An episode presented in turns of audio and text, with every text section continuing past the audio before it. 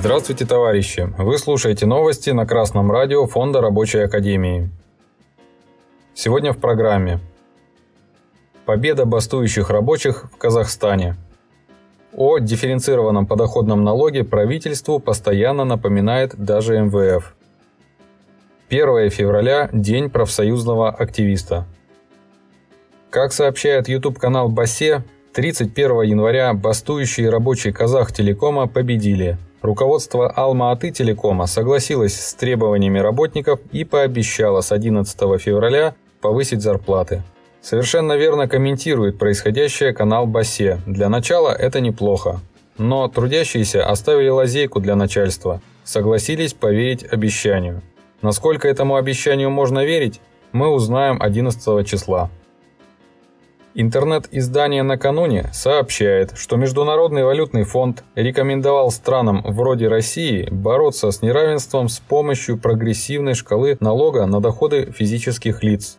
Экономисты фонда проанализировали данные по 157 странам и выяснили, что если доля НДФЛ в бюджетах развитых стран составляет примерно 8,5% валового внутреннего продукта, то в переходных экономиках всего около 3%. Даже обожаемый нашими капиталистами МВФ и тот устал объяснять, что подоходный налог должен быть разным. Нельзя одинаково облагать нищий, средний в кавычках, класс России с доходом в 17 тысяч рублей, как обрадовал нас в прошлом году президент, и олигарха, который мало того, что платит меньше, так еще и выводит, выносит, выжимает из страны последние крохи и гонит их в теплые офшоры.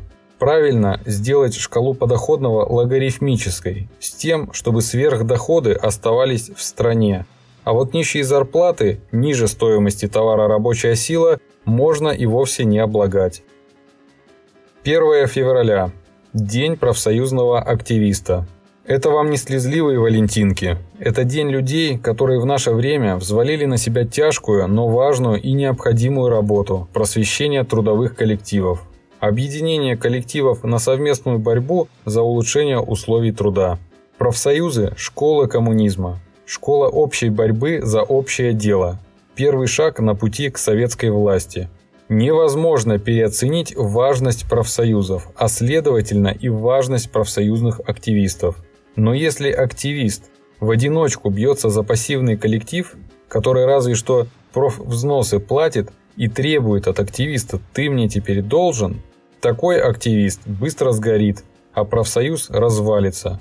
Привлечение к работе всех членов профсоюза – первейший шаг всякого активиста. Дорогие товарищи, не пытайтесь сделать все сами. Лучше меньше да сообща. Новости читал Денис Мозговой с коммунистическим приветом из города Ленинград.